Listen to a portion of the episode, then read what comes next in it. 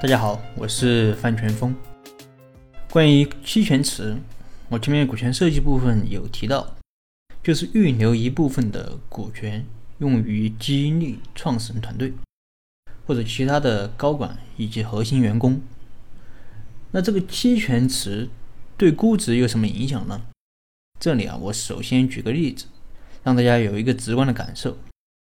假设一家公司的投前估值是八百万。投资人准备投资两百万，那么投后估值就是一千万。投资人占股百分之二十，创始人团队占股百分之八十。这时候啊，投资人提出了一个要求，就是设置一个期权池，占股百分之十，并要求创始人团队提前预留这百分之十的股权，也就是价值一百万的这个期权池。这时候你会发现，投前估值八百万没错。但这八百万中包含了一百万的期权池，那么创始人团队只有七百万呢，所以这种情况下，看似投前估值有八百万，实际上投前估值只有七百万，这是第一种情况。第二种情况就是投融资双方协商预留百分之十的股权作为期权池，但这个期权池是同比例稀释双方的股权，而不是只由创创始人团队来承担。如果是这样的话，那么我们可以算一算实际的投前估值，创始人占百分之八十，投资人占百分之二十，而期权池的百分之十要同比稀释创始人团队和投资人，那么创始人团队实际被稀释的股权比例就是百分之八，而投资人被稀释的就是百分之二，那么创始人实际占股就是百分之七十二，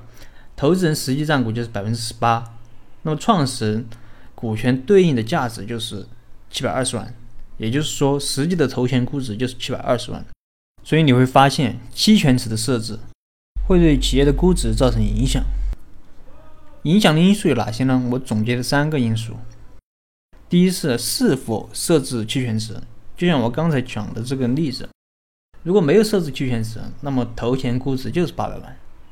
如果要设置期权池，那估值就肯定不是八百万了，肯定就没有八百万。第二就是期权池的大小，常见的一般在百分之十到百分之二十之间，不同比例的期权池对估值的影响是不同的。第三是期权池到底稀释谁的股权？这个一般分成三种情况，前两种我刚才也讲了，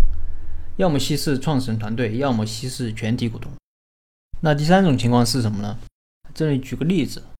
比如说现在公司要进行 B 轮的融资，B 轮投资人提出。之前的期权池设置的太小了，要弄大一点。那么这个时候可能就会出现三种情况：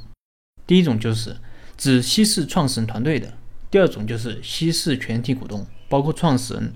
包括天使轮、A 轮、B 轮所有的投资人；第三种就是稀释 B 轮之前的全体股东，也就是稀释创始人、天使轮、A 轮的投资人，但不稀释 B 轮的投资人。这就是第三种情况，也就是只稀释创始人团队和前期投资人的股份。这三个因素中，第三点，也就是到底稀释谁的股权，往往会成为谈判的重点。对于创始人团队来说，肯定是希望同比例稀释；而对于投资人来说，肯定是希望只稀释创始人团队的股权。但在实践中，很多创业者他不明白这一点。反正我知道，好些创业者他都不明白这里面的利害关系，所以好多往往都是直接答应投资人的要求，所以这一点一定要注意。另外，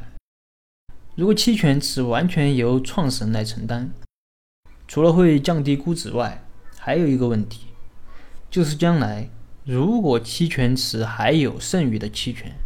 但这时候公司已经被其他公司收购了，那么你会发现。这剩余的股权可能会按比例分配给全体股东，而不是返还给创始人。所以，作为创始人来说，一定要争取同比例稀释全体股东的股权。但有些时候，如果投资人很强势，他不同意同比例稀释，那怎么办呢？